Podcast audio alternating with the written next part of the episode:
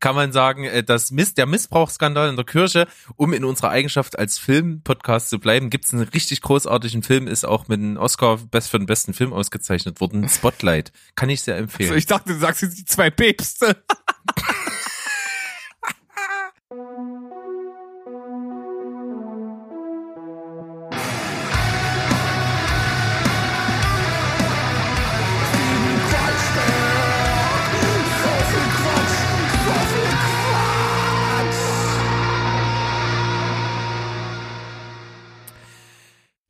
Ein belegtes Brot mit Schinken. Schinken. Tofu. Ein belegtes Brot mit Ei. Salz. Oh, jetzt haben wir ganz schön krasse Latenz, ey. haben wir? Ja. Ja, ist ja am Ende. Hä, aber wie.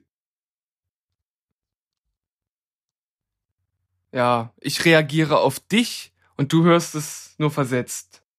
Richtig? Ja, ja. Ja, also bei mir war das, äh, war das gut. Gut. Welcome to the Rant Zone. Diese Folge wird gesponsert von purem Hass. Herzlich willkommen. Wir sind Steven und auf der anderen Seite ist der Berg. Hallo Berg. Ja, grüß dich. Ähm, das ist ja schon mal ein ganz schönes Statement so am Anfang, oder? ja, ich, ich dachte mir, ich steig einfach mal voll ein heute mit unserer dritten Folge Steven Quatschberg. Unser Format, in dem wir einfach über irgendwas reden, was uns auf dem Herzen liegt.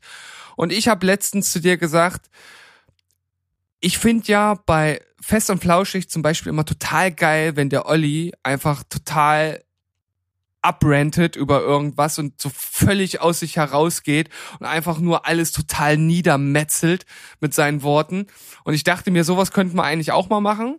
Und da gibt's natürlich zig Möglichkeiten.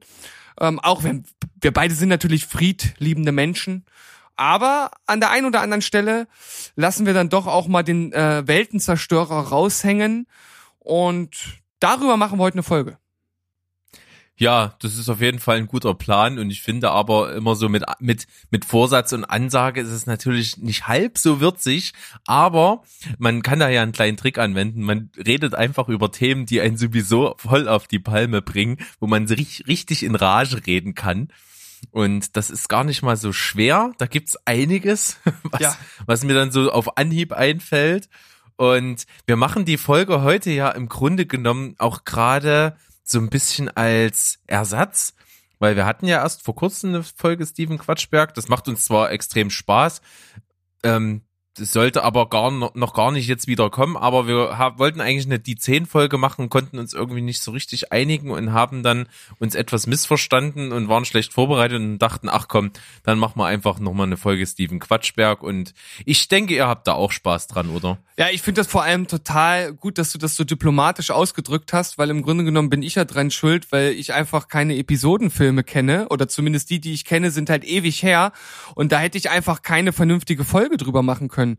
Und das ist dann natürlich ein bisschen blöd, wenn du äh, da total die geilen Sachen erzählst und ich sag einfach nur so, ja, Pulp Fiction halt ist halt ein guter Film und 1114 ist auch ein Episodenfilm, ist auch gut, aber ich kann dir nicht mehr sagen, was da drin vorkommt. Da sagen dann bestimmt auch unsere Zuhörer, Steven, so kannst du das nicht machen. Genau, musst dich schon mal ein bisschen vorbereiten und ja mit Wissen glänzen und wenigstens, wenn es schon nicht vorhanden ist, dann aufarbeiten und künstlich rüberbringen. Ja. Ja, bei völlig, äh, Souveränität bei völliger Ahnungslosigkeit, das ist eigentlich das, was wir hier als Podcaster können müssen. Ja, das, da hast du natürlich recht und auch im Studium habe ich das zur Perfektion beherrscht, aber ich möchte eigentlich auch nicht unseren Zuhörern irgendetwas vorgaukeln und vorheucheln. Da fühle ich mich dann auch nicht gut bei. So, so Stücke, so kleine Informationsfetzen, die fehlen, die überspiele ich gerne, aber dann so komplette Ahnungslosigkeit, obwohl ich den Film, obwohl ich gar nicht mehr weiß, worum es geht, das ist dann eine Grenze, die will ich nicht überschreiten. Ja, findest du das dann schon fahrlässig? Ich finde das fahrlässig, ja. ja muss okay. ich sagen. Naja, gut. Da ist nicht immer der Spruch, den wir auch schon im Studium angewendet haben, nicht mehr Mut zur Lücke, sondern Mut zur Schlucht. Das, das war tatsächlich mal so geflügeltes Wort. Mut zum Grand Canyon. Ja, das stimmt, das war dann die äußerste Steigerungsform. Ähm, aber wir hatten zum Beispiel in einem Semester auch mal das, ähm, wir hatten immer so ein Semestermotto für uns so selbst, äh, meistens etwas zynisch angehaucht und es gab mal das Semestermotto ekelhaft und unangemessen. Mm, ja, das kannst du ja im Grunde genommen auf jedes Semester anwenden, oder? Das ist jetzt eine Anscheinsvermutung, Das ist eine eine sehr steile These, aber zurück zu unserer Folge jetzt. Zur- zurück äh, wie zu gesagt, Ja, danke, Anke. Ähm, du hast ja in den Raum geschmissen, du könntest dich immer sehr drüber aufregen und wir müssen unbedingt da mal drüber sprechen, über Verschwörungstheorien. Ja, das ist natürlich ein, ein, ein Thema, was im Grunde genommen nicht ganz neu ist. Also Verschwörungstheorien gab es schon immer, aber gerade im letzten Jahrzehnt wurden die natürlich beflügelt und das liegt vermutlich vor allem an den sozialen Medien und der sehr starken globalen Vernetzung. Und äh, es ist wirklich imposant, was für illustre Geschichten einen dort manchmal aufgetischt werden. Das ist wirklich sehr unterhaltsam, wobei ich jetzt auch versuchen möchte, mich nicht nur darüber lustig zu machen, auch wenn einiges nicht viel mehr hergibt. Ähm, aber es ist auf jeden Fall generell interessant, wie es überhaupt dazu kommen kann, dass Leute an Dinge glauben, die wirklich völlig absurd sind, ähm, die aber auf der anderen Seite dann auch mal unseren Tag ein bisschen versüßen können. Lustigerweise. Das, das Lustige ist ja, bei egal was für einer Verschwörungstheorie hast du ja so diese Leute, die da dran glauben und das verfechten.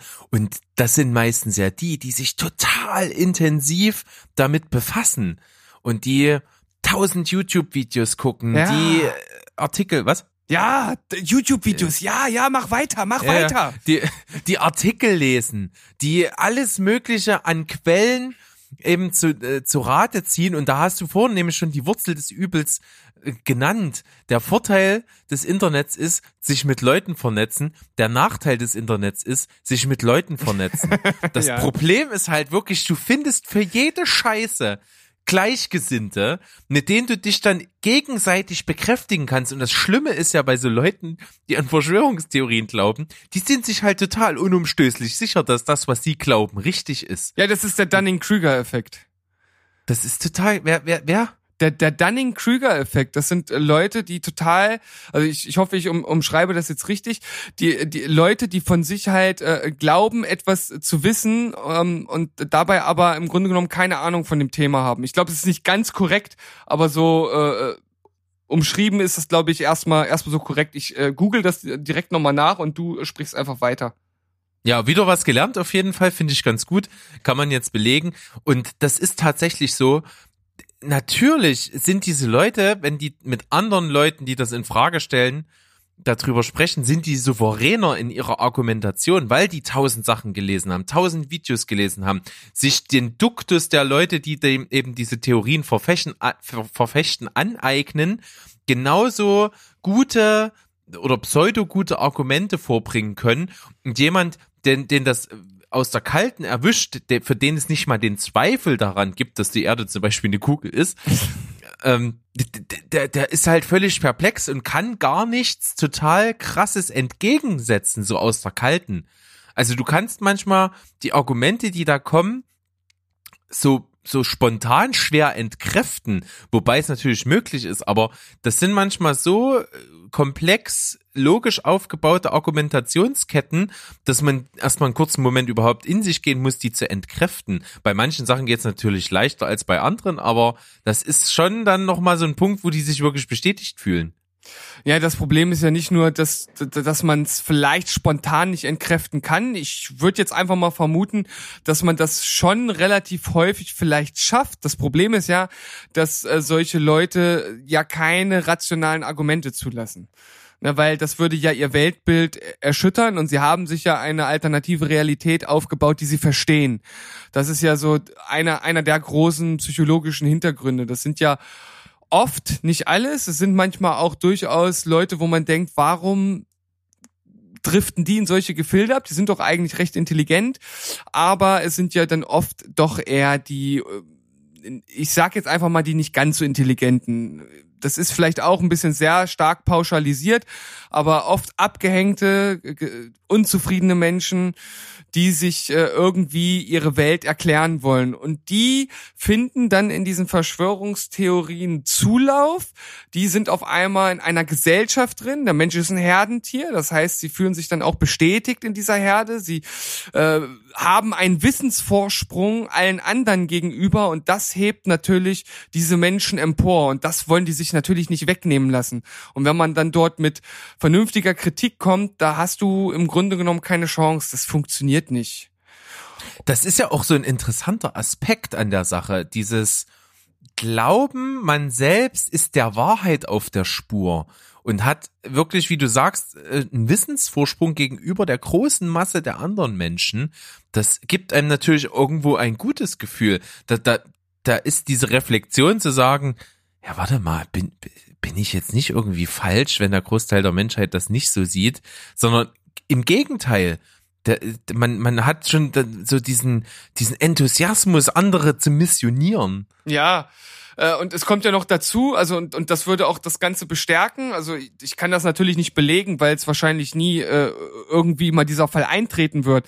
Aber sagen wir mal, die 0,001 Prozent der Weltbevölkerung, die wirklich glaubt, dass äh, die, die Mächtigen äh, der Welt Reptiloiden sind, ja, ähm, dass diese Theorie bestätigt würde und alle würden das jetzt auch glauben, da würde für die im Grunde genommen eine Welt zusammenbrechen, weil die sind auf einmal in der großen Masse und sie würden nicht mehr über den anderen stehen. Also eigentlich all das, was sie mit, mit, mit diesen Verschwörungstheorien bewerkstelligen wollen, würde wie ein Kartenhaus zusammenbrechen. Also im Grunde genommen geht's nur um Aufmerksamkeit, um Gemeinschaft, um das Gefühl, das erhabene Gefühl, anderen etwas vorauszuhaben. Und um das jetzt. Klar, und so eine kleine Gruppe ist, hat ja auch immer was Elitäres. Ja, ja, genau. Wenn man sich dazu äh, zählen kann. Und jetzt nochmal äh, der Dunning-Kruger-Effekt. Ich habe es wahrscheinlich vorhin etwas etwas kompliziert umschrieben, jetzt nochmal auf den Punkt gebracht. Also als Dunning-Kruger-Effekt wird die systematische, fehlerhafte Neigung im Selbstverständnis inkompetenter Menschen bezeichnet, das eigene Wissen und Können zu überschätzen. Okay. Äh, Hand in Hand mit diesen, mit dieser Theorie geht auch noch, selig sind die Dummen, denn sie wissen nicht, dass sie dumm sind. Ja, genau. ja, das ist natürlich eine Krux. Das ist auch schon immer so ein Ding, dass äh, Menschen, die jetzt kein wahnsinnig über äh, äh, keinen wahnsinnig überdurchschnittlichen äh, IQ haben, dass die teilweise halt auch viel zufriedener leben können, weil oft auch die Fähigkeit des Selbstreflektierens, des Hinterfragens, des Konsequenzenbedenkens nicht so ausgeprägt ist äh, oder vielleicht auch gar nicht vorhanden ist und das einen natürlich vor verschiedenen schlimmen Gedanken bewahren kann. Naja, wäre es denn dann nicht, wenn sie für sich bleiben würden, vom Vorteil für alle? Vielleicht ist es eine steile These, ist, die ja, hat mich jetzt etwas überrumpelt. Ja, ich, ich, ich überlege ähm. auch gerade, ob das, ob man das so fragen darf. ist schon. Nein. Eine, eine Gesellschaft lebt ja auch immer von der Durchmischung ja. verschiedener Schichten und äh, dass man auch äh, damit klarkommt und die natürlich auch äh, alle mit abholt. Ja, das, das stimmt ja auch, natürlich. War das ist auch äh, Wahrscheinlich. Soll ich jetzt mal so richtig anecken? Soll ich jetzt mal so richtig Komm, anecken? Ecke richtig an, Junge. Es ist ja auch ein bisschen ein Grund dafür, warum in der Vergangenheit der Menschheitsgeschichte ja dann irgendwann mal die Kirche so eine große Rolle gespielt hat. Weil? Weil, na, weil das, das ganze Konstrukt drumherum, die Religion, die, die Gebote, die, ich sag in Anführungsstrichen, Gesetzmäßigkeiten des Glaubens, die dazugehören, ja halt völlig geeignet dafür waren, jemanden eine Erklärung für alles zu geben, ohne dass man je einen Beweis dafür antreten musste. Und es ist halt, der Glauben an sich ist ja eine unglaublich starke, ein unglaublich starker Rückhalt Mhm. Und, und gerade in unaufgeklärten Zeitaltern, wo die Kirche so ihre Hochzeit hatte, war es natürlich einfach das Ding für die einfachen Menschen, woran sie sich festhalten konnten. Es gab Regeln, nach denen man sich richten äh, konnte und muss, man musste selber wenig nachdenken, wie man sich verhält. Man hatte einfach diese Richtlinien und deswegen ähm, war der Zulauf einfach sehr, sehr groß und ist ja halt auch rein psychologisch ja absolut sinnvoll. Ähm, nur eben für, für gebildete, sehr, sehr hochgebildete Menschen wird das schwieriger weil die hinterfragen natürlich viele Glaubenssachen sehr und viele Glaubenssachen lassen sich nun mal einfach überhaupt nicht belegen. Ja. Und das, das ist so die Krux an der Sache. Und dass das dann im Umkehrschluss dann auch verwendet wurde, mit so einer riesen Macht, dann halt auch das Ganze zu missbrauchen und verschiedene Sachen eben einzuführen, ähm, das führt jetzt hier zu weit, aber ist natürlich, äh, das liegt in der Natur der Sache selbst. Wie, wie würdest du dich denn bezeich bezeichnen in Bezug auf Glauben und Religion? Also ich, ich könnte von mir nicht mal sagen, dass ich Agnostiker bin. Also ich, nee, ich glaube halt völlig an, an Zufall und Chaos und keine Vorbestimmung. Hm. Also ich glaube, äh, ich, ich könnte von mir behaupten, dass ich äh, atheistischer Agnostiker oder agnostischer Atheist bin. Ich weiß nicht genau, wie rum sinnvoller ist, aber äh, ich ich kann halt, wenn mich jemand fragt, ob es Gott gibt, nicht sagen zu 100 Prozent, nein, es gibt ihn nicht. Aber ich würde sagen, die Wahrscheinlichkeit ist äußerst gering, also verschwindend gering, dass es einen gibt. Das wäre, ja. das wäre meine, meine Antwort darauf. Und findest du nicht auch, dass du jetzt im Grunde genommen so ein bisschen verklausuliert gesagt hast, dass die Kirche wie eine Verschwörungstheorie ist? Das ist jetzt bestenfalls eine leicht naive Unterstellung deinerseits. Ähm, ah, ich wollte nur mal ein bisschen das Temperament äh, aufbauschen, auch bei unseren Zuhörern, ja, die, jetzt, die, jetzt vor den, die jetzt vor den Empfangsgeräten sitzen und sagen, was? Das kann er doch nicht machen. Du kannst dich, du erinnerst dich ja bestimmt an eine meiner Sternstunden. Ich erinnere mich an eine deiner Sternstunden, als Berg äh, besoffen war und dann äh, gegenüber einer gläubigen Person den Missbrauch in der katholischen Kirche äh, als Thema aufgebracht hat. Und er, also das war Topschlagen im Minenfeld von mir, oder? Ja, das war auf jeden Fall vor allem mit Volltreffern auf jeden Fall. Wobei man sagen muss, dass du nicht irgendwie unsachlich geworden bist. Also du hast das trotz deines Alkoholpegels doch recht sachlich und rational formuliert und hast es einfach auf den Punkt gebracht. Und von der anderen Seite war es dahingehend halt, ja, nicht, nicht sachlich würde ich auch nicht sagen, aber es ist halt einfach so dieser, dieser Glauben, einfach nur, der halt nicht beschmutzt werden durfte. Und dass es halt einfach mal so war, dass es diese Missbrauche äh, gab und dass das ein Problem war, das lässt sich ja nun nicht von der Hand weisen. Und das führte dann natürlich zu äußerst intensiven Spannungen, die Berg aber äh, durch den schon angesprochenen Alkoholpegel dann aber am nächsten Tag wieder vergessen hatte. Eine schöne Geschichte auf jeden Fall. Und äh, abschließend äh, jetzt zu dem Religionsthema, wir kommen mal wieder zurück zu den anderen äh, verschwörungstheoretischen Sachen, ja. kann man sagen, äh, dass Miss, der Missbrauchsskandal in der Kirche, um in unserer Eigenschaft als Film-Podcast zu bleiben, gibt es einen richtig großartigen Film, ist auch mit einem Oscar best für den besten Film ausgezeichnet worden, Spotlight. Kann ich sehr empfehlen. Also ich dachte, du sagst jetzt die zwei Päpste. Oh, den, den, den konnte ich mir nicht nehmen lassen, tut mir leid. Das stimmt. Aber ich weiß gar nicht, geht's da überhaupt um Kindesmissbrauch in der Kirche? Nein! Aber Religion im weitesten Sinne. Ja. Oder im engsten Sinne eher. Naja, nee, egal. Nein, das gut. Ja, ich, ich möchte einen Witz nicht erklären, dann wird er unlustig. Ja, aber ähm, Verschwörungstheorien. Wir hatten ja schon die Reptilo Reptiloide, ist auch eine richtig schöne Verschwörungstheorie. Ja.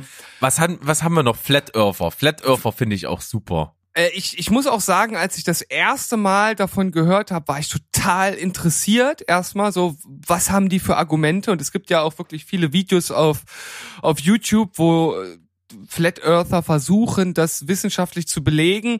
Und manche, und das, da sieht man auch, es gibt auch wirklich intelligente Leute, die dem Ganzen verfallen. Natürlich ist das letzten Endes trotzdem alles wissenschaftlich widerlegbar, aber gerade für die Leute, die halt wissenschaftlich nicht so gefestigt sind und die dann auch diese Bestätigung in solch einer kleinen elitären Gruppe suchen, die werden natürlich von solchen Leuten abgeholt.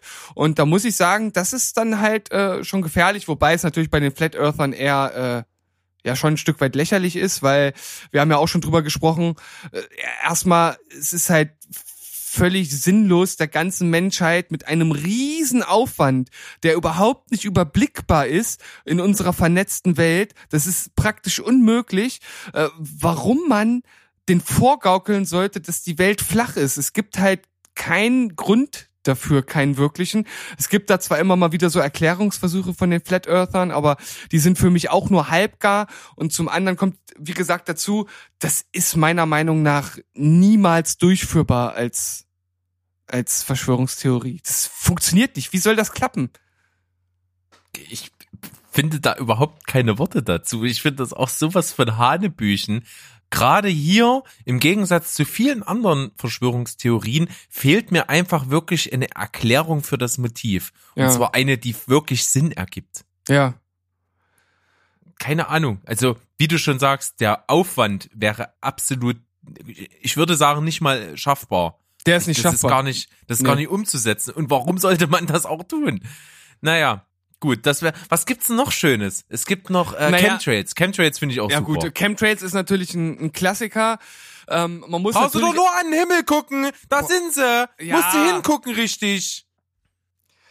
Äh, das ist äh, ähn, ähnlich gut wie eine ähm, wie eine Verschwörungstheorie, die sozusagen auf einem ähnlichen Prinzip fußt, nur eine bestimmte Gruppe von Menschen allerdings betreffen soll. Und ich habe auch eben erst davor, äh, davon gelesen, als ich mal recherchiert habe. Hast du schon mal davon gehört, dass der Ku Klux Klan Besitzer von Kentucky Fried Chicken sein soll?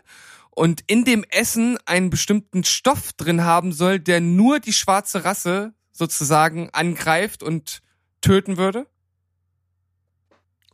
Alter, das ist, das ist jetzt ein Witz. Das gibt doch nicht wirklich Leute, die diese Scheiße glauben. Doch. Vor allen Dingen, wie soll es denn zum Beispiel schon möglich sein, dass ein äh, Giftstoff oder was auch immer äh, unterscheidet zwischen der Hautfarbe? Also. Das ist ja alleine schon beknackt.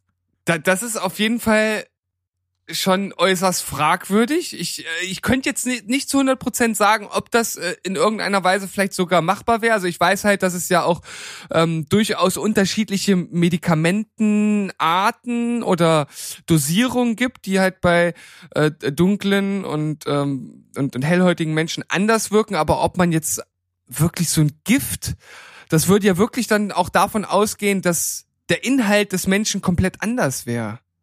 Und dass irgendwas einen innerlich komplett unterscheidet. ja, glaub, also genau, es müsste ja, es, es gibt sicherlich, wie du sagst, Unterschiede, ja, im Kleinen, aber wirklich in sowas Grundlegenden wird's sehr, sehr schwierig. Aber der Kentucky Fried Chicken Mann, der, um den ranken sich ja sehr, sehr viele Theorien. Also da gibt's ja immer mal so, man sieht ja auf dem Bild, auf dem Werbefoto immer ja bloß das Gesicht und da gibt's ja so verschiedene Bilder, was ist eigentlich unten dran an diesem Foto. Da gab's die witzigsten Geschichten und Dinger und ich finde auch, der sieht so schon aus wie so ein, wie so ein alter weißer Mann, so ein, so ein, keine Ahnung, so, keine Ahnung, so Nazi-Funktionär. Ja. Also so stelle ich, das sieht schon sehr klischeemäßig aus. Das lässt sich auf jeden Fall nicht von der Hand weisen, hast du recht. Ja. Ähm, natürlich gibt's noch den, den absoluten Klassiker, neben den von uns schon erwähnten äh, Chemtrails, natürlich die Mondlandung. Ja, stimmt. Die inszenierte. Die Mondlandung.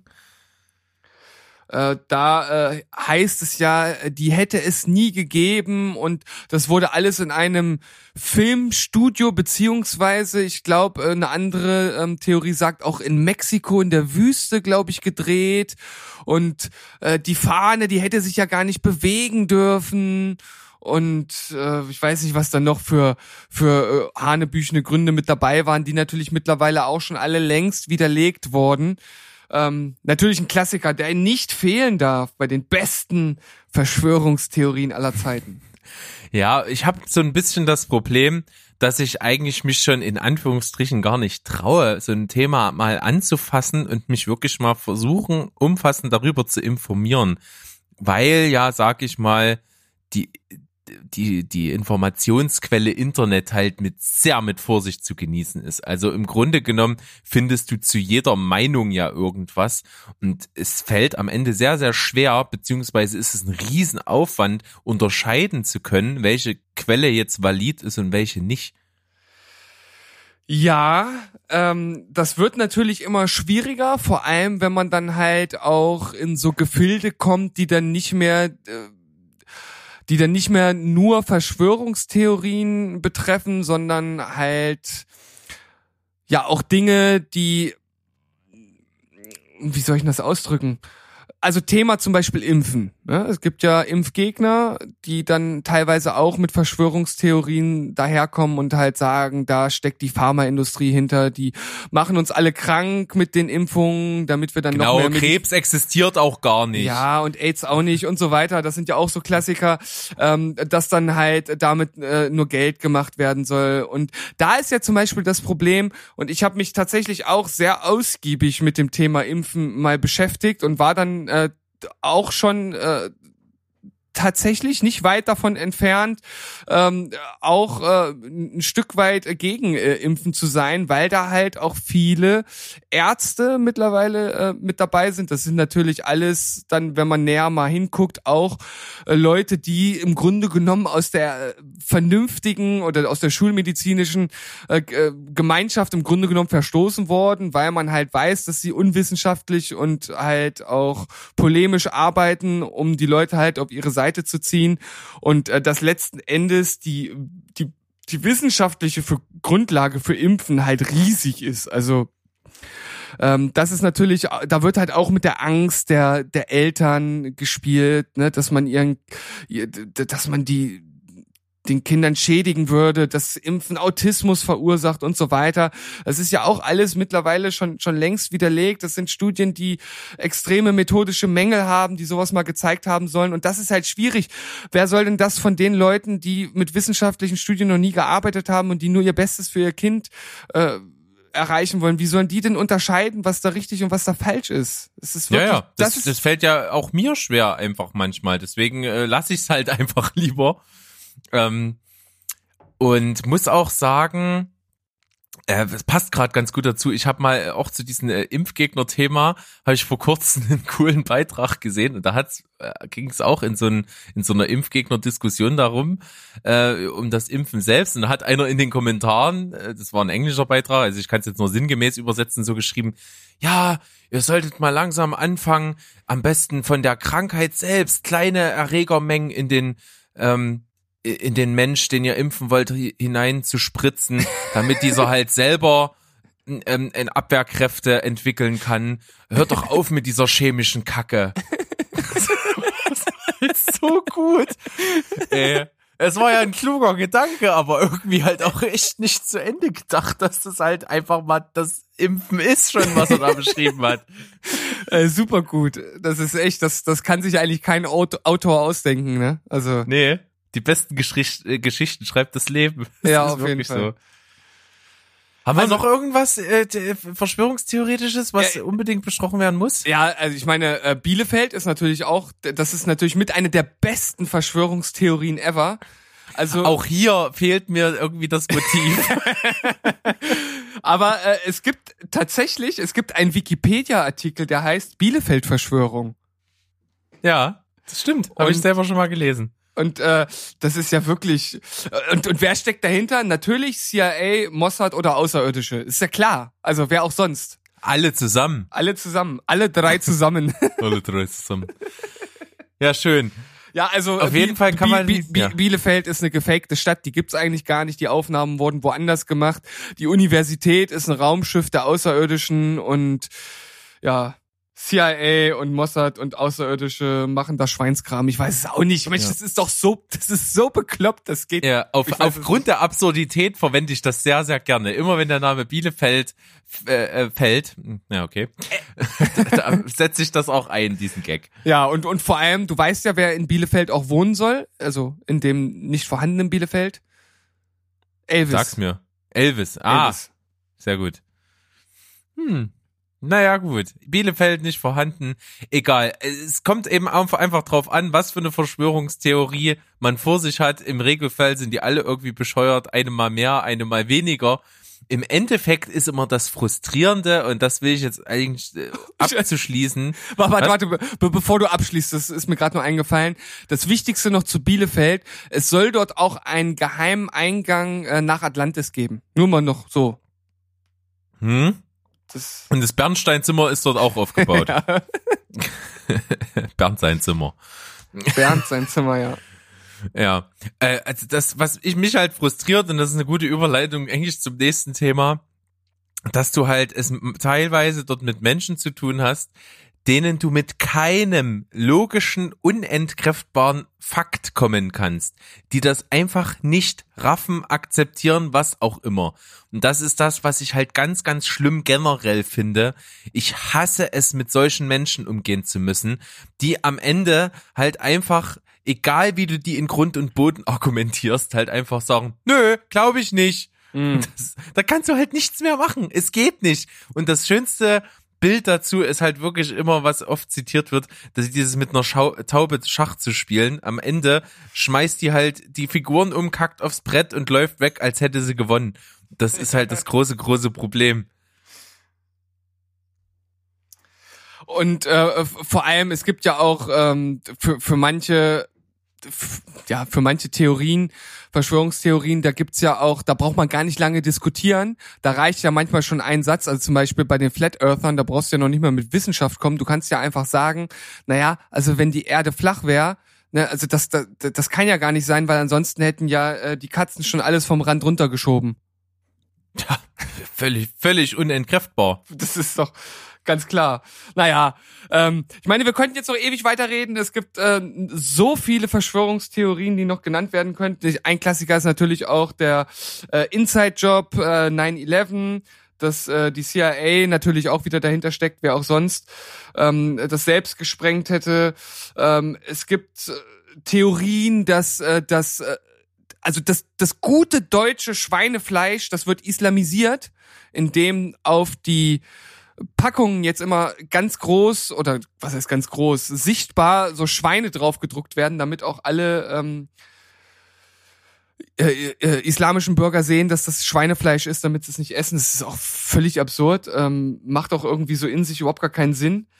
Dann, was ich auch total gut finde, so Sachen, ähm, die nur funktionieren, weil irgendwelche Leute mit Photoshop gut gearbeitet haben, zum Beispiel irgendwie äh, Ausgrabungen von äh, von Schädeln, von Riesen oder irgendwie sowas, ähm, findet man auch im Netz. Das wird uns natürlich auch ähm, verweigert und und nicht dargestellt. Also man könnte jetzt ewig weiterreden. Vieles davon ist äh, absolut absurd und ist eigentlich nur lustig. Und ja, wir haben ja, Ja, gesagt, schreibt uns einfach mal eure Lieblingsverschwörungstheorien. Gibt bestimmt ein paar spannende, die hier noch nicht gefallen sind. Es gibt ja bestimmt auch manchmal so so kleine Lokale oder so so ganz so ganz äh, nischenhafte, die Mhm. bestimmt witzig sind. Kann man bestimmt mal machen. Haut, schreibt uns das mal gerne oder in die Kommentare oder was auch immer. Äh, Das wird bestimmt witzig. das wird bestimmt witzig und letzten Endes äh, wisst ihr ja, ist sowieso immer Bill Gates mit verwickelt. In allem. Weil es ein Reptiloid ist. Nee, Steve Jobs war doch der Reptiloid. ja, die, die stecken doch Ah. alle, die stecken doch alle unter einer Decke. Ich verwechsel die immer. Tut mir leid.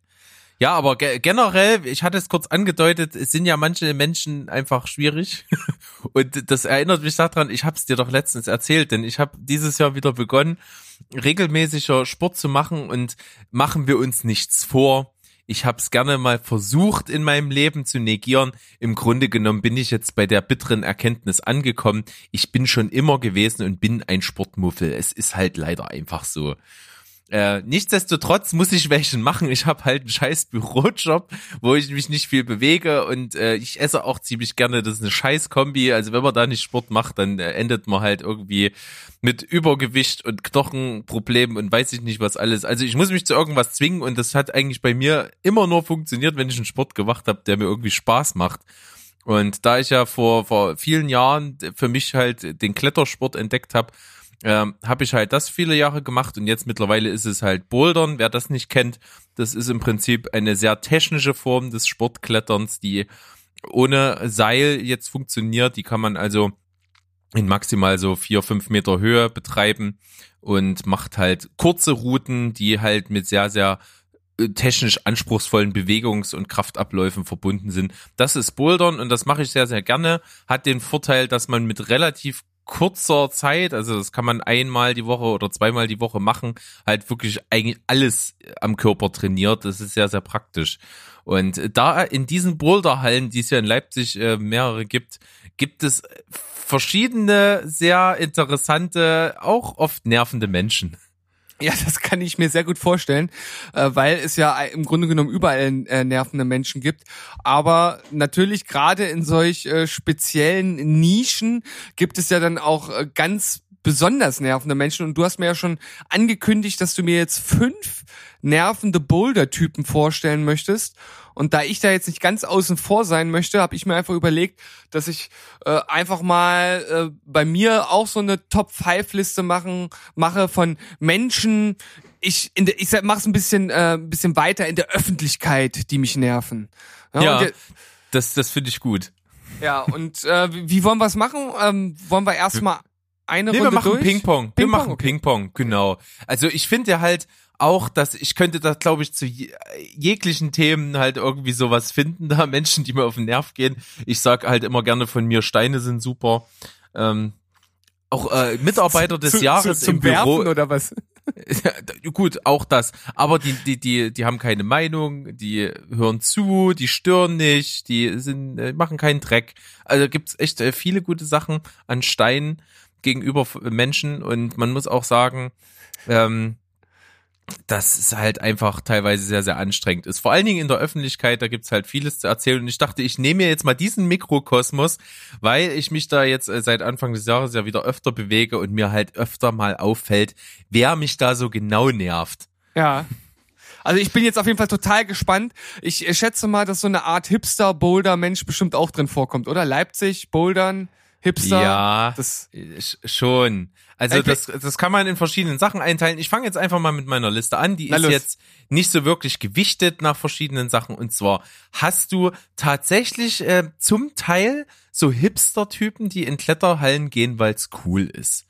Ähm, die würde ich jetzt mal in einen Topf werfen, mit denen auch die äh, denen man ansieht, dass sie dahin geschliffen wurden von irgendwie Freunden oder irgend sowas und auch offensichtlich gibt es immer wieder welche, die sehr, sehr, ähm, wie soll man sagen, unsportlich und auch absolut sportfaul sind, die eigentlich gar keinen so richtigen Bock drauf haben, für die das halt echt so hipster Prestige-Ding ist, dort rumzurennen. Und diese Leute erkennst du meistens daran, dass die schon von der Körpersprache so im Raum stehen, dass du dir denkst, Junge, Alter, mach dich mal gerade.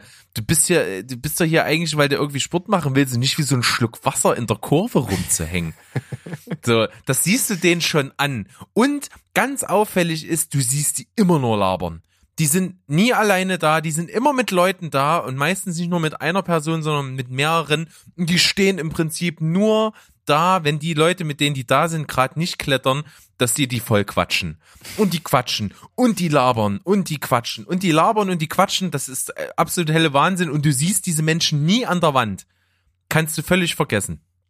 Und ganz witzig ist, äh, ich kenne einen Typen in Leipzig, den habe ich vor vielen Jahren schon mal kennengelernt. Ähm, sehr seltsamer Typ, ähm, eigentlich auch ein bisschen so ein bisschen ängstlich. Ähm, das liegt natürlich auch daran, er hat auch, glaube ich, selber so ein bisschen psychische Probleme, äh, so privat. Aber das ist ja erstmal egal. Grundsätzlich ist es so, den habe ich vor vielen Jahren schon gesehen und jetzt sehe ich den immer, wenn ich selber Bullen, äh, Bouldern bin. Der läuft in diesen Hallen rum und, und klettert auch nie und läuft nur rum und guckt und schnackt mal mit ein paar Leuten, die er kennt. Und das Witzige war, wir haben äh, zwei Hauptboulderhallen in Leipzig. Äh, das ist einmal das Kosmos und einmal das Block. Und ich war im Kosmos und als ich gerade einchecken wollte, habe ich gesehen, dass dieser Typ da ist und da gerade so rumschleicht in der Halle und äh, dachte mir, okay, ist er da? Und dann wollte ich bezahlen, mir eine Karte holen und da sagt die äh, am Schalter zu mir, ja, ich muss dir aber äh, sagen, wir haben heute leider kein warmes Wasser in den Duschen. Äh, wir haben, äh, wir kriegen erst morgen Gas und es ist jetzt kalt. Und dann dachte ich mir, oh nö, weil ich bin so ein, ich, ich finde das so geil nach dem Sport warm duschen. Keine Ahnung. Und dann dachte ich mir, okay, drauf geschissen, dann fährst du in die andere Halle. Und dann bin ich halt wirklich noch mal eine halbe Stunde fast durch die Stadt gefahren in die andere Halle und war dann dort bouldern. Und da kommt dieser Typ auch. Also der fährt zwischen diesen scheiß Kletterhallen noch hin und her und, und guckt da rum. Also wie krank ist das denn? Junge, der ist dir gefolgt. Ist dir das schon mal in den Sinn gekommen? ich, ich hoffe nicht. Ich, also wenn dann mir das in den Sinn gekommen ist, dann habe ich es verdrängt und versuche es jetzt wieder zu verdrängen. Ja, also das ist mein Platz fünf. Die, äh, ich sage jetzt mal die Hipster, die Unsportlichen, die eigentlich nur aus cool sein dort äh, rumhängen. Ja, das ist natürlich auf jeden Fall überhaupt, also in der Sporthalle muss man schon Sport machen, ne? Ist ja nicht zum Spaß. Sollte, da. ist ja der Zweck, man zahlt ja auch dafür. Na gut, okay. Ich bin mal gespannt, was du noch nachschieben wirst. Ich habe ja gesagt, bei mir geht's so um Menschen in der Öffentlichkeit, die mich äh, schon irgendwo nerven. Ich will nicht sagen, äh, dass ich sie hasse. Ähm, ich versuche da auch dann eigentlich immer so dran zu gehen, dass mir das im Grunde genommen einfach am allerwertesten vorbeigeht und ich mich davon nicht irgendwie hetzen lasse. Ähm, der erste Platz ist jetzt auch einer, wo ich sagen muss, im Grunde genommen machen die was Gutes, aber nur auf mich persönlich bezogen finde ich es halt extrem nervig. Und zwar sind das halt Infostände jeglicher Art in der Innenstadt oder sonst wo, die einen dann immer zu ihren Ständen lotsen wollen und am Ende dann im Grunde genommen eigentlich nur äh, die Kontodaten haben wollen, damit man halt für irgendwas spendet. Das ist in der Regel ja auch was Gutes und das ist auch äh, meistens wahrscheinlich sinnvoll, nur die sind halt erstens bei mir an der völlig falschen Adresse, weil ich äh, schon selbst recht viel mache. Ich, ich spende auch äh, durchaus einiges. Könnte natürlich immer ein bisschen mehr sein und die kommen ja auch immer mit dem Argument, ja, bei ein oder zwei Euro gehen. Ja, aber wenn ich das bei jedem mache, dann habe ich trotzdem irgendwann kein Geld mehr. Und ähm, ich, ich will auch nicht irgendwo am Straßenrand nach fünf Minuten Informationen halt irgendwas entscheiden von jemandem, der mich sowieso nur überzeugen will. Das finde ich halt äh, immer total schwierig und nervig und äh, egal um was für ein Thema es geht, äh, ich lasse mich da nie drauf ein äh, und sag halt, äh, ja, sag halt nein, mache ich nicht, tschüss und geh weiter. Ja, ist natürlich auch eine sehr undankbare Aufgabe. Das wird wahrscheinlich immer den Neulingen in irgendwelchen Vereinen äh, oder Wohltätigkeitsorganisationen oder Pipapo, was auch immer, auferlegt. Geht mal, macht draußen die Öffentlichkeitsarbeit, heißt im äh, Kontext im Prinzip ja nur das, was du gesagt hast. Baut da mal einen Stand auf und verteilt Flyer und versucht irgendwie Leute zum Spenden zu bewegen. Ist sicherlich ja im Grunde eine gute Sache, aber du hast völlig recht, man sollte und kann nicht innerhalb von fünf Minuten irgendwo in einer Fußgängerzone eine fundierte Entscheidung treffen, ob man irgend für irgendwas Geld gibt. Ja, und das ist eigentlich der Hauptpunkt, der mich stört. Wenn ich genau wüsste, sie wollen mich nur informieren, sie geben mir einen Flyer mit und ich könnte dann zu Hause selbst entscheiden. Ähm, und ich meine, letzten Endes bin, ist, bin ich es ja, der auch entscheidet. Also es liegt ja trotzdem in meiner Hand. Ich habe halt nur überhaupt gar keine Lust, mich dann auf irgendwelche Diskussionen einzulassen oder noch an irgendein so Schambolzen oder an irgendein äh, äh, sympathisches äh, Mädel oder sonst was äh, zu geraten, die mich dann doch überzeugt, weißt du? Ja, im schlimmsten Fall sind die Leute ja halt auch total gezielt ausgebildet darauf hin. Da sind wir wieder eigentlich bei dem Verschwörungstheorie-Teil. Die haben die passenden Argumentationen für jedwede ablehnende Haltung, die du denen gegenüber bringst und, und haben die passenden Antworten dafür und lullen dich pseudomäßig damit ein. Und das ist gefährlich. Dann lieber gleich sagen, nee, nee, und, und wenn überhaupt einen Flyer mitnehmen und zu Hause selber sich informieren. Ja, also es war zum Beispiel auch äh, einmal so, wir waren in Dresden, meine Frau und ich, und sind da an einem äh, Bioladen vorbeigegangen und davor stand einer von der NABU, glaube ich, das ist ja der, der Naturschutzbund. Und ich weiß nicht mehr ganz genau, worum es ging, aber wir haben uns dann auch in ein Gespräch verwickeln lassen und das war alles total äh, sinnvoll, was er gesagt hat und ich fand das gut, aber ich habe zu ihm gesagt, pass auf, du bist echt ein ein dufter Typ, ich mag dich, alles schön und gut. Eure Sache ist auch, äh, welche die unterstützenswürdig ist. Trotzdem mache ich sowas nicht am Stand. Ich, ich, ich fülle hier nichts aus, ich mache das halt nicht. Und äh, hab gesagt, hier pass auf, gib mir das mit und wir gehen jetzt noch erstmal einen Tee trinken und überlegen uns das. Und wenn wir dann äh, sagen, okay, wir machen das dann noch, dann äh, kommen wir auch nochmal zurück und unterschreiben das auch. Wir sind natürlich nicht zurückgegangen. Ähm, ist natürlich auch nicht so ganz die feine Art, weil wir im Grunde genommen wussten, dass wir nicht zurückgehen. Aber das Lustige war, dass wir den dann tatsächlich, als wir beim Tee trinken waren, dann doch da auch noch gesehen haben, weil der dann Schluss hatte und sich da auch hingesetzt hat. Das war ein bisschen unangenehm. Unangenehm. ja, Also, okay. aber, aber nochmal abschließend, also ich finde trotzdem solche Stände durchaus wichtig und es gibt auch viele Menschen, die dort Infos bekommen, die sie vielleicht woanders nicht bekommen oder beziehungsweise da halt nicht drankommen würden, weil sie sich nicht, weil sie nicht die entsprechende Infrastruktur haben oder wie auch immer. Ähm, und es ist wichtig, dass man Leute dort auch informiert. Ich finde nur dieses gezielte Überzeugen und Kontodaten abluchsen und am besten noch äh, pro Abschluss irgendwie eine Prämie erhalten, das finde ich ist das Schlimmste. Also das hat dann für mich auch nichts mehr mit Wohltätigkeit zu tun. Äh, das finde ich äh, schrecklich. Das stimmt. Gebe ich dir vollkommen recht. Mein nächster Platz äh, geht relativ schnell und zwar hängt das mit der mit dem Fakt zusammen, dass meistens so diese diese ähm, Klettern und Bouldern ist mehr so ein ist weniger ein Sport als mehr so ein Lifestyle, so eine Gesamtlebenseinstellung. Und äh, da sind halt oft so Menschen, die mir so ein bisschen suspekt sind, weil ich finde immer, dass eine zu krasse Toleranz und Offenheit dazu führt, dass es irgendwie gar keine Linie mehr in irgendwas gibt. Und das manifest, manifestiert sich in so einer Boulderhalle darin, dass die Musik, die da läuft, oft halt katastrophal ist. Es ist halt wirklich das Personal, das, die Musik ist so verschieden wie das ständig wechselnde Personal, was teilweise aus äh, Kleinjobbern, Studentenjobbern, was auch ich immer besteht. Und jeder hat da so die Macht, seine Musik reinzumachen. Und jeder hat auch die Macht, die Musik laut oder leise zu machen. Und es kann halt völlig vorkommen, dass du eine viel zu laute, monotone Elektromusik hast. Oder dann eine Minute später, wenn Schichtwechsel ist, dann auf einmal so einschläfern von Reggae-Tönen oder sowas zugeknallt wirst. Oder du hast mal, du hast auch mal coole Sachen, du hast auch mal irgendwie ein Rage Against the Machine Album, was du vor 10, 10 20 Jahren das letzte Mal gehört hast. Also es kann alles dabei sein und das kann cool sein, aber ist im Regelfall meistens einfach nur nervig. Ja, vor allem, äh, das Problem ist ja dadurch, dass es dann so gemischt ist und jeder einen anderen Musikgeschmack hat, wird ja je, wird jedem mal vor den Kopf gestoßen. Ja, gut, werden also alle gleich genervt. Finde ich ganz alle, gut. ja. ähm, äh, am Ende, wenn man sagt, okay, man spielt nur eine bestimmte Art von Musik, dann stößt man immer nur einer bestimmten Sorte vor den Kopf. Ist ja auch blöd eigentlich. Ja, ist richtig. Aber Ja. wie gesagt, die, die Au Musikauswahl des Personals, die, das, das nervt auch manchmal. Also ich, ich finde zumindest, also wenn ich jetzt mir vorstelle, zu Reggae-Musik bouldern zu müssen, das macht doch gar keinen Sinn. Es ist auf jeden Fall keine Schaka-Power-Mucke. Ja. naja. Naja. Okay, der, also der, der nächste äh, Platz bei mir, das ist so eine Art von Menschen, die wahrscheinlich jeder auch schon mal irgendwo gesehen hat und dann einfach nur dachte, oh Junge, ey, hau einfach ab oder wie auch immer. Bei mir kommt noch dazu, dass ähm, meine Frau halt im Einzelhandel an der Kasse auch arbeitet und dementsprechend oft mit solchen Leuten zu tun hat, die dann an der Kasse sind und irgendetwas monieren und dann anfangen mit der Verkäuferin zu diskutieren und dann die Verkäuferin für irgendetwas verantwortlich machen, für das sie überhaupt nichts kann.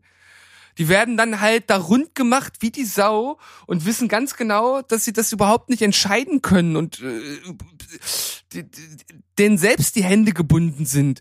Wo ich mir dann auch nur so denke, ja, Jungs, was, was ist denn, was ist denn mit euch los? Ja, ich kenne das. Ich bin selbst ein wirklich, ich würde mich als sehr beherrschten Menschen einschätzen. Ich kann das oft unterdrücken. Es gibt so den Moment manchmal, wenn man wirklich irgendwas hat, was einen echt auf die Palme bringt, was wirklich völlig dreist und himmelschreiend ist, dann ist man manchmal so in Rage, dass man ansetzt, so auch einfach so eine Kassiererin oder was auch immer, so voll zu blaffen. Aber am Ende schaffe ich es äh, immer mehr, das nicht zu tun, weil ich mir eben kurz vorher immer bewusst mache, adressiere ich meinen Frust gerade an, an die richtige Person. Und Ja. das, das muss man oft mit Nein beantworten. Das ist aber auch teilweise so frustrierend. Ich, ich habe zum Beispiel, das ist mal ein ganz anderer Rant, Paketdienste. Paketdienste hassen mich. Das ist einfach so. Und das, was mich am meisten frustriert, du kannst dich nirgendwo beschweren. Es gibt Beschwerdemanagement, es gibt Hotlines, Ja. aber sind wir mal ehrlich, bringt das irgendwas? Ich habe das einmal gemacht, habe ich bei der Post angerufen, weil wirklich bei uns hier andauernd weder geklingelt wird, noch wird ein, äh, eine Benachrichtigung eingeworfen. Habe ich angerufen und ich musste auch Ewigkeiten erstmal suchen, bis ich eine Nummer überhaupt gefunden hatte. Das war der, also Aufwand Nutzen war völlig unverhältnismäßig. Da hatte ich irgendeinen am Apparat, der war ganz verständnisvoll, der hat dann alles aufgenommen, was ich gesagt habe, ja und das war's. Und das hat er sicherlich dann einfach in den Mülleimer geschmissen und hat sich gedanklich vorgestellt, wie du das einfach nimmst, zerknüllst und dir in den Po schiebst. Das ist halt einfach so. Es bringt nichts, es ist sinnlos. Und ebenso ist es einfach mit äh, Aufregen bei Personen, die am Ende nichts dafür können. Ja, ich, ich glaube, der hat dann einfach, äh, wie bei ähm, hier bei Little Britain mit ähm, Computer sagt nein, der hat dann immer nur so auf die Tasten gehauen, so. ja, kann ich mir gut vorstellen. Wird sicherlich so sein, da ich halt auch äh, ein, zwei Leute kenne, die in so Callcentern gearbeitet haben für Beschwerdemanagement. Also da tut niemand halt irgendwas, um irgendein Problem zu lösen. Kannst du halt völlig knicken. Mm. Naja, gut. Naja. Dann äh, komme ich jetzt zu einem Punkt, den finde ich halt auch sehr witzig. Den gibt's sicherlich in tausenden Sportarten. Das ist jetzt nicht boulderspezifisch, aber ich kann es äh, boulderspezifisch beschreiben. Das sind die absoluten Überpros, die keine Gelegenheit auslassen, dir zu zeigen, wie krass die drauf sind, was es für Motherfucker sind, ja.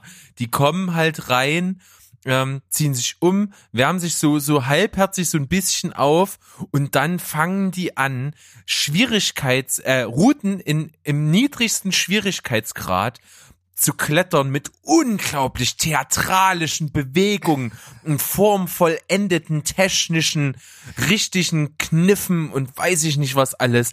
Und ich finde, du stehst daneben und es ist so übertrieben. Ich hab, ich finde keinen Vergleich, aber das ist wie, als wenn du, als wenn du Kicker spielst und dir irgendwie Handschuhe anziehst oder irgend so eine Scheiße. Das ist völlig übertrieben. Berg, die wollen sich doch einfach nur warm machen. Ja, genau. Das, aber ich, ich meine, du hast irgendwann, wenn du, wenn du die technischen, die technischen Sachen drauf hast, bewegst du dich auch ganz anders. Das ist klar. Aber die machen, es gibt viele, die machen das mit so richtig ausholend großen, runden, formvollendeten Bewegungen und du weißt ganz genau, die wollen jetzt gerade richtig eingucken lassen. Ja, das sind wahrscheinlich auch alles äh, tendenziell eher Narzissten, die halt von sich überzeugt sind und die einfach zeigen wollen, wie toll sie sind und sich einfach total lieben. Also.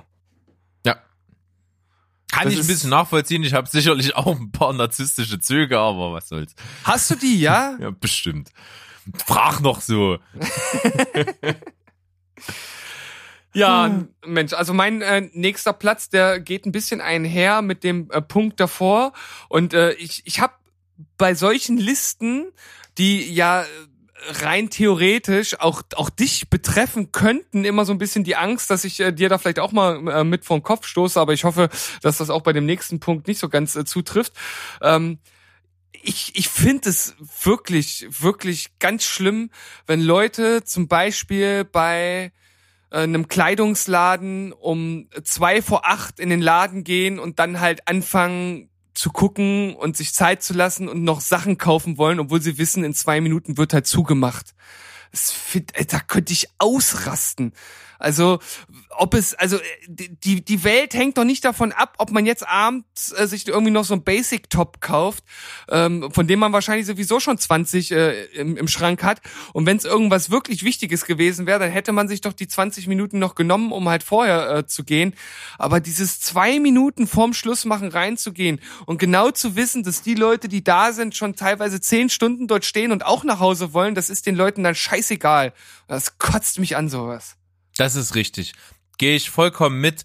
Aber ich habe mal zum Beispiel äh, was gehabt, wo ich wirklich vom Glauben abgefallen bin. Und zwar war es, ich wollte zum Friseur. Ja. Und äh, du, du kennst meine Frisur, also das dauert bei mir nicht lange. Ja. Ne? Also bei mir wird mit der Maschine vielleicht rundrum, rundrum äh, auf, auf drei Millimeter geschoren und oben, wer, wenn überhaupt, die Spitzen angeschnitten und, und vielleicht ein Übergang noch. So, das Ja, und, dauert. dann, und dann natürlich der Scheitel nach rechts. Der Scheitel, richtig. Und das dauert, wenn man eine sehr äh, eloquente, schnelle Friseuse hat, dauert das so Viertelstunde. wenn du mal eine hast, die ein bisschen behäbiger ist, dauert es vielleicht 25 Minuten. Maximal. Aber auf jeden Fall unter einer halben Stunde.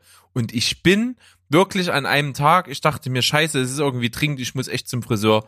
Ähm, komm, gehe ich einfach mal, fahr mal los. Und äh, was, was gibt's eigentlich öfter in Leipzig als Friseurläden? Kannst du mir das sagen? Ich weiß es nicht. Also höchstens Bäcker. Ja, höchstens Bäcker. Aber bei mir um die Ecke, Lindenauer Markt, auf dem Lindenauer Markt, der ist nicht groß, sind vier oder fünf Friseure.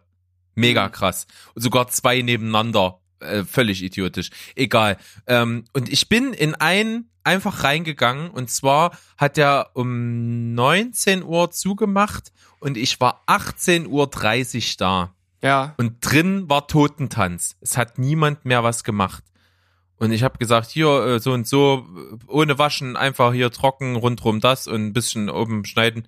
Nee, mache ich nicht. Ich sag, wie?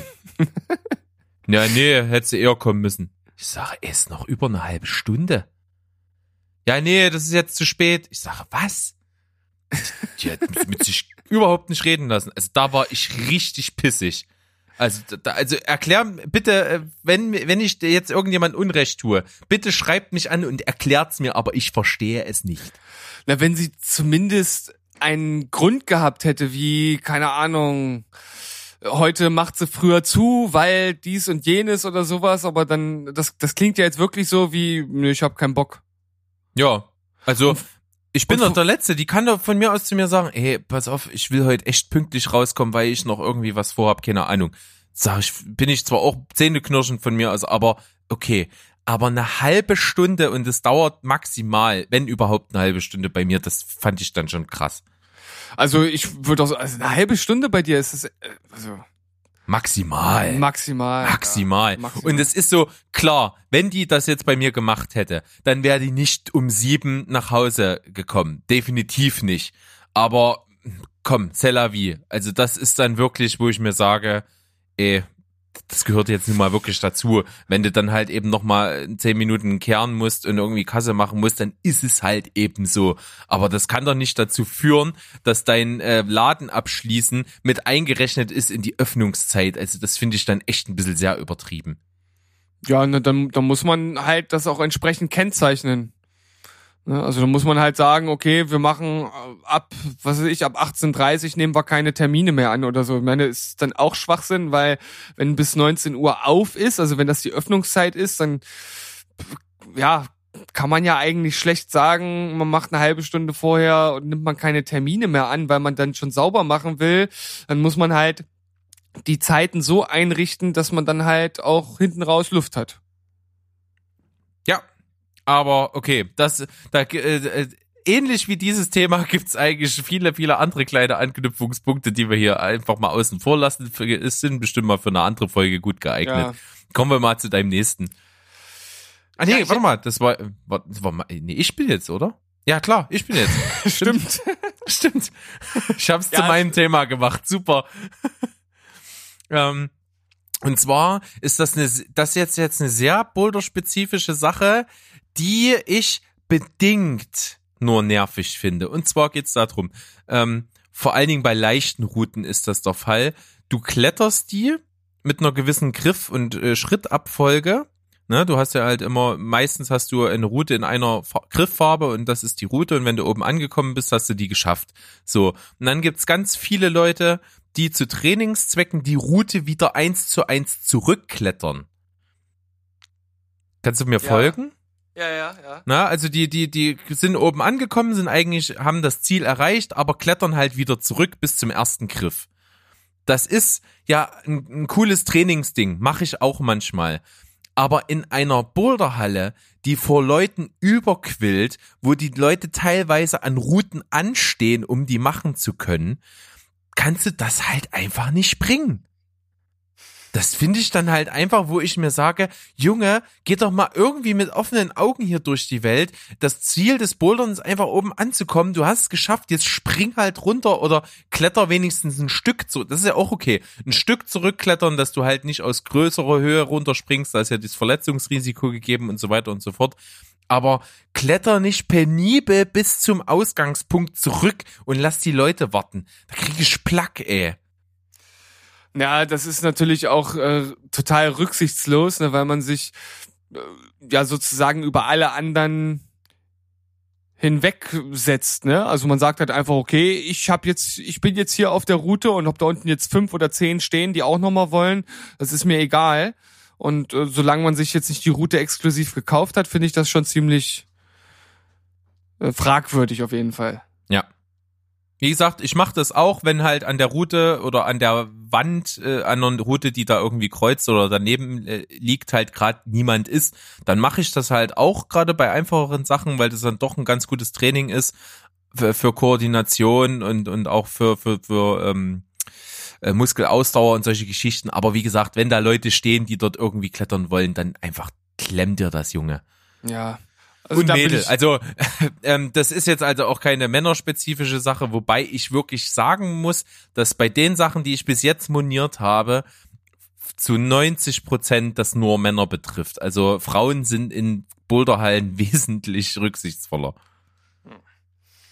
Das ist ja nochmal gut, dass du das nochmal ein bisschen unterscheidest. Nicht, dass uns hier noch äh, eine Gender-Problematik vorgeworfen wird. Das wird uns sowieso, der Zug ist abgefahren. naja, ähm, bei mir ist das, habe ich ja eigentlich auch jetzt, bin ich ja auch nicht so richtig drauf eingegangen. Das ist natürlich auch vollkommen geschlechtsunabhängig.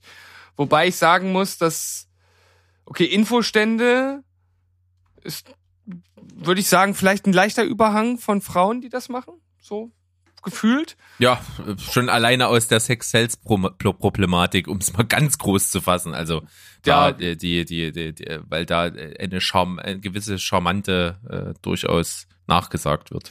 Und ich glaube, das Diskutieren an der an der Kasse und ähm, das, das Niedermachen der Verkäuferin, das ist auch eher dem Mann vorbehalten. Also Frauen diskutieren natürlich auch mal, aber ich glaube halt wirklich dann dieses auch sehr uneinsichtige, das kommt dann oft dann eher von Männern. Und kurz vor Ladenschuss ist, glaube ich, ziemlich 50-50. Ja. Naja, aber äh, das ist ja jetzt auch alles nur unser Eindruck und auch völlig unwissenschaftlich. Sollte nur noch mal klar machen, dass wir jetzt hier nicht äh, ein Geschlecht bevorzugen, benachteiligen oder was auch immer. Ja, nächster Platz bei mir sind Menschen, die ich habe es jetzt mal erstmal ganz grob äh, umschrieben mit unempathisch gegenüber anderen agieren ähm, oder äh, den so ein bisschen der der Blick für den Mitmenschen fehlt. Ähm, und vielleicht bin ich da auch ein bisschen unfair gegenüber dem einen oder anderen.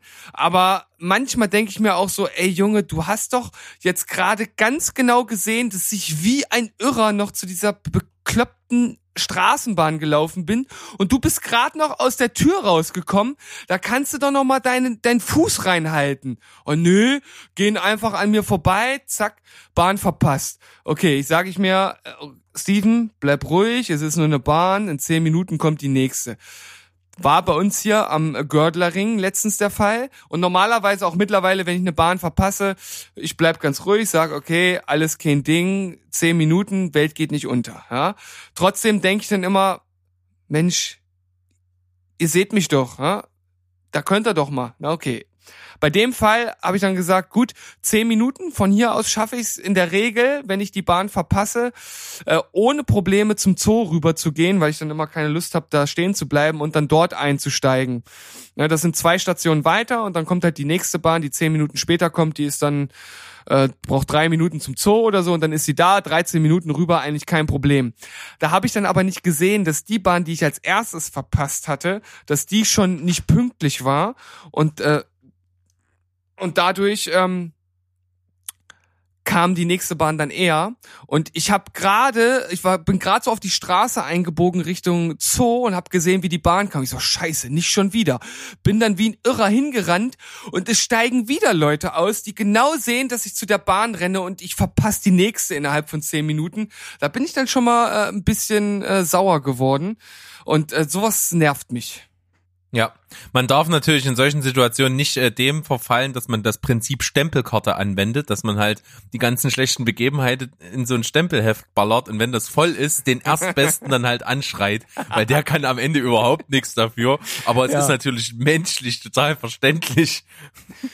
Äh, da hast du natürlich total recht, weil das würde ja im Grunde genommen äh, genau dem entsprechen, was ich vorhin mit der Verkäuferin gesagt habe. Ne? Es äh, trifft dann den, der Ja, gerade halt da ist, ja. den, der ja, aber der hat ja auch ein bisschen damit zu beigetragen. Also ja nicht Ja. so, dass er, dass, er, dass der dann völlig ähm, ahnungslos da rumläuft. Aber ja, letzten Endes sind das jetzt auch alles irgendwie äh, irgendwie erst erste Weltprobleme im Grunde genommen. Ja, aber äh, das, das in dem speziellen Beispiel ja, aber generell, wenn man es mal in einen großen Rahmen reinfasst, dass dieses, man, äh, das, das ist jetzt, klingt jetzt zwar so völlig Klischee abgehoben, moralisch überlegen, aber es ist wirklich so, wenn sich jeder immer mal fragt, wie das eigene Handeln sich gerade auf jemand anderen auswirkt, dann äh, und sich das und das wirklich reflektieren würde, dann wäre wär halt auch vieles anders.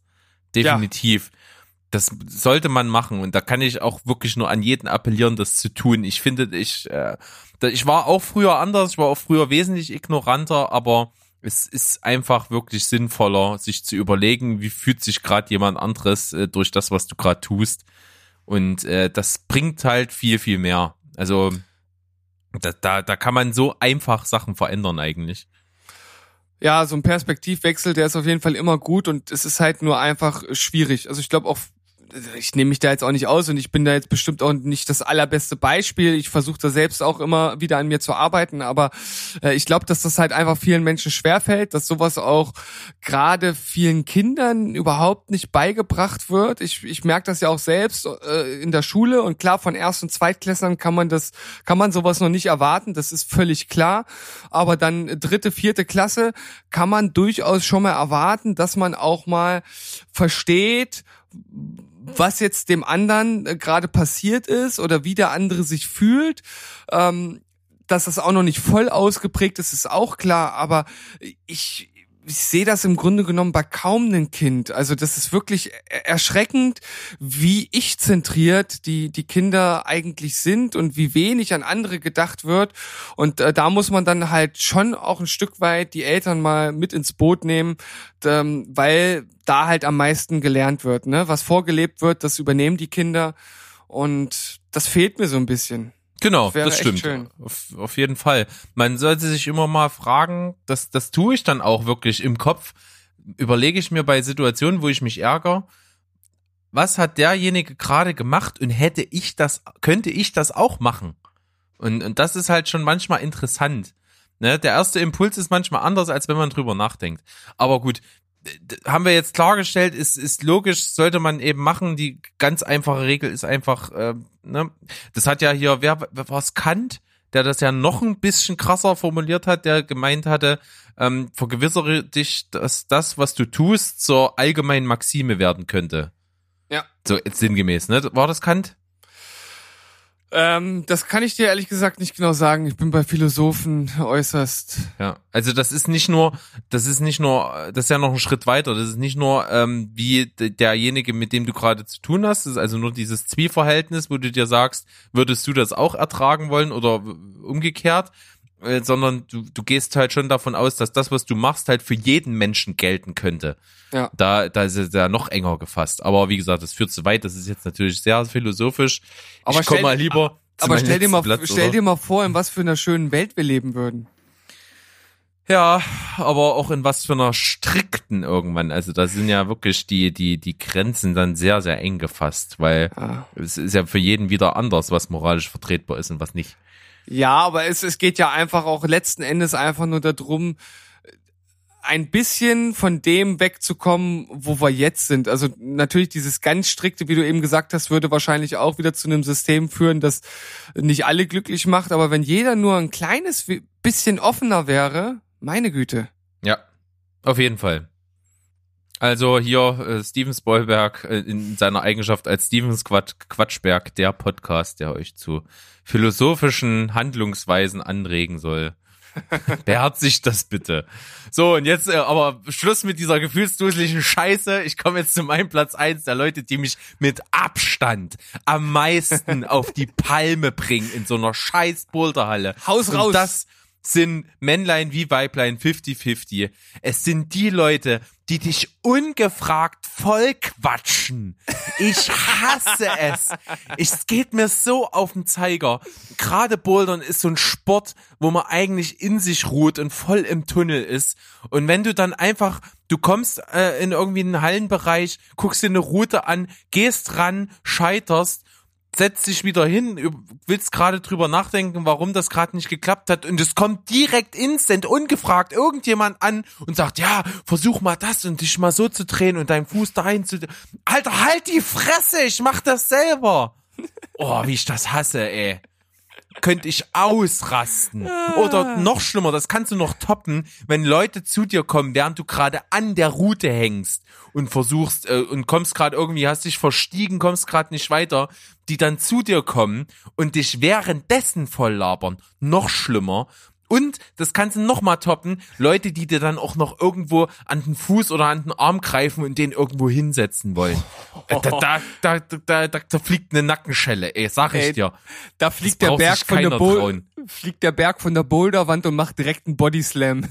Aber richtig, aber und vollkommen zu Recht. Also ich bin da absolut im moralischen Vorteil aus meiner Sicht, ja.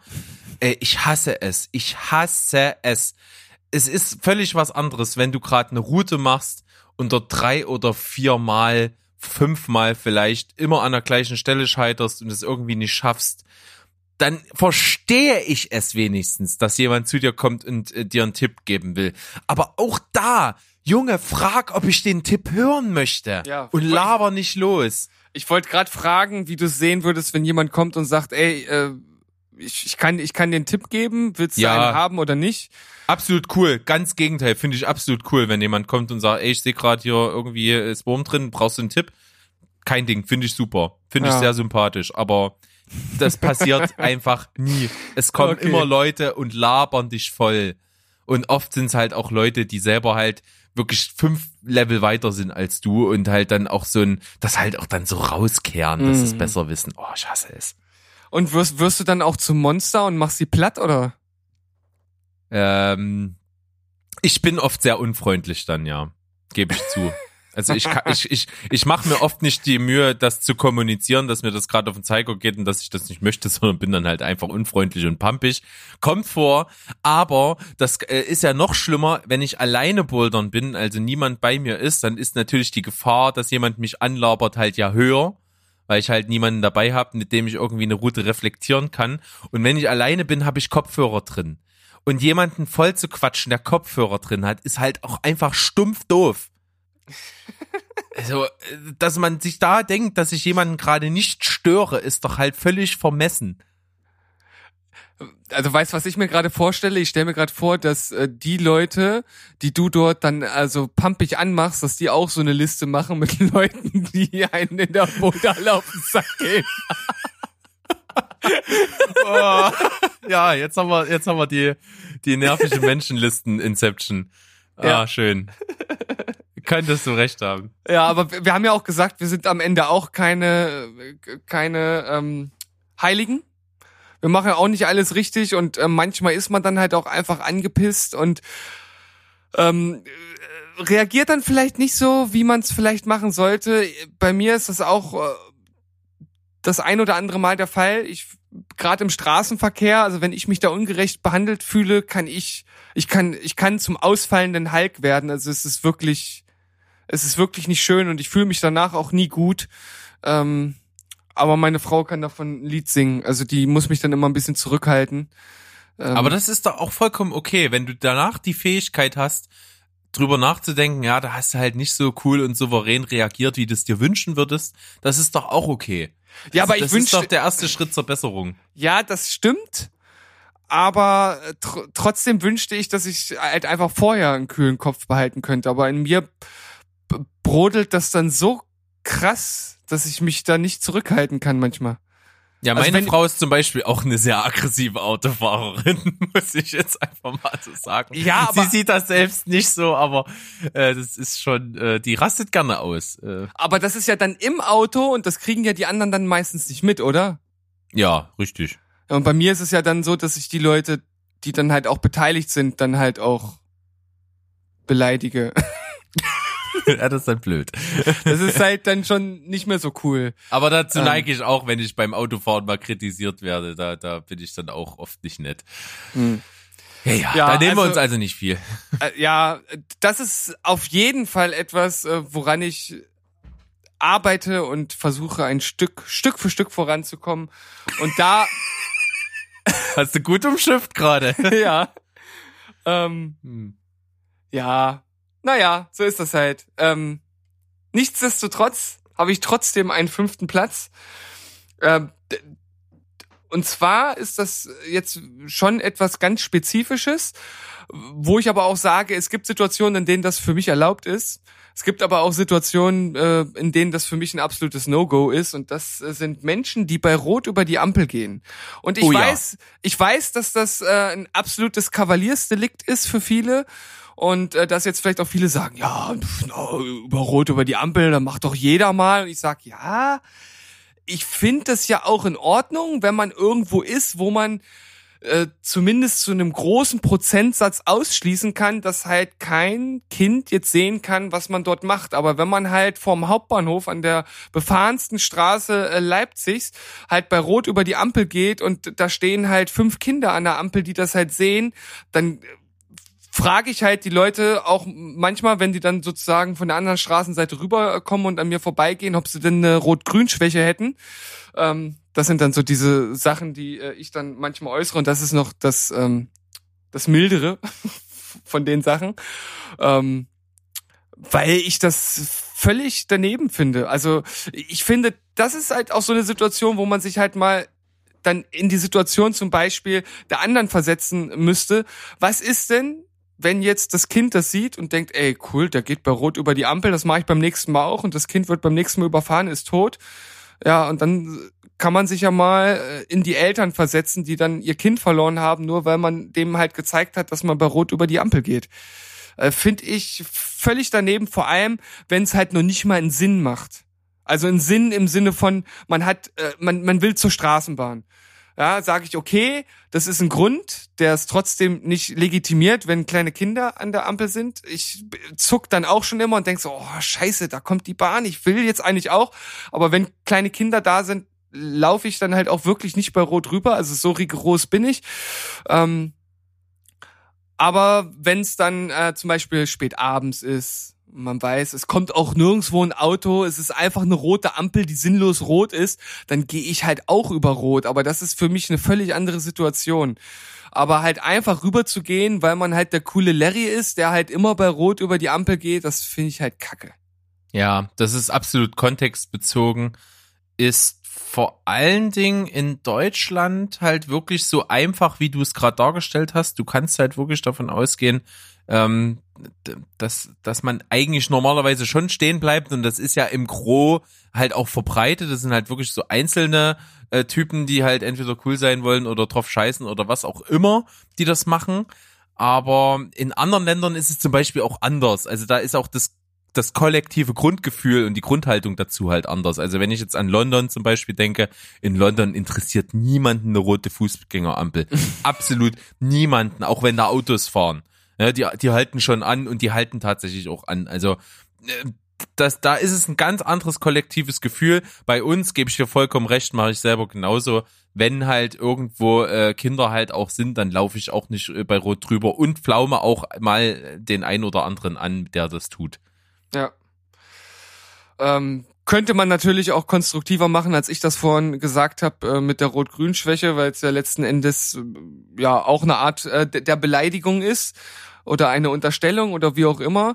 Ähm, Ja, es ist auf jeden Fall zynisch. Es und ist auf nicht jeden Fall unbedingt zynisch. zielführend für einen, Ja. für einen Veränderungsprozess, da gebe ich dir absolut recht. total. Ähm, wenn vielleicht dann nur kurz, dass, dass sich derjenige halt dann äh, peinlich berührt fühlt oder irgendwas und deswegen vielleicht sein Verhal Verhalten ändert, ist aber natürlich nicht so nachhaltig, wie wenn du das mit dem ausdiskutieren würdest. Da hat man aber meistens weder die Zeit noch die Lust. Ja, und vor allem, äh, ich habe halt auch die Erfahrung gemacht, dass es circa 75 Prozent der Leute halt auch egal ist, ob du den, die dann ansprichst. Die sind entweder peinlich berührt, weil sie wissen, dass, sie, äh, dass es halt Mist ist, oder sie winken halt ab und sagen, äh, Junge, quatsch mich nicht von der Seite an. Ja. So sieht's aus. Das war ja meine fünf der Boulderhallen-Typen, die mir auf den Sack gehen. Äh, Stevens fünf der Menschen in öffentlichen Situationen, die ihm auf den Sack gehen. Ähm, wir werden das sicherlich an anderer Stelle mal wieder erweitern und fortsetzen in anderen Gefilden, aber für den Moment jetzt fand ich das schon mal eine ganz gute Zusammenfassung so zwischen breiter Öffentlichkeit und Mikrokosmos. Und ich denke mal, die Folge ist jetzt ganz gut vollständig damit. Ja, wir haben wieder eine annehmbare Zeit erreicht. Viel länger sollten wir es dann, glaube ich, auch nicht machen. Und ja, wie du gesagt hast, wir haben jetzt so, so ein bisschen auch von uns preisgegeben. Das ist ja auch unser Ziel, dass wir mit Steven Quatschberg ein bisschen zeigen wollen, was äh, sind das eigentlich für komische Typen, die hier äh, Woche für Woche über Film und Fernsehen sprechen. Und ich, ich glaube, man hat jetzt äh, zumindest schon mal einen äh, relativ interessanten Einblick in unser Innenleben erhalten. Das finde ich auf jeden Fall auch. Mal sich so einen kleinen äh, Aufreger von der Seele zu renten, ist halt eine schöne Sache. Deswegen machen wir das auch so ein bisschen, weil das halt auch ganz gut kommt. Das befreit, das ja, äh, schafft Verbindung auf jeden Fall und ich hoffe, ihr merkt euch das vor, schreibt uns gerne mal was in die Kommentare, was regt euch so auf. Da gibt's bestimmt das eine oder andere, lasst uns drüber quatschen, drüber schreiben, was auch immer. Und von daher beenden wir jetzt an der Stelle die Folge. Genau, und wie wir das immer machen, auch hier, obwohl es heute nicht um Film und Fernsehen geht, sagen wir Tschüss, ciao und goodbye. Quatscht weiter munter auf euch Ei. Welch und bleibt spoilerfrei. Tschüss. Haut rein, ciao.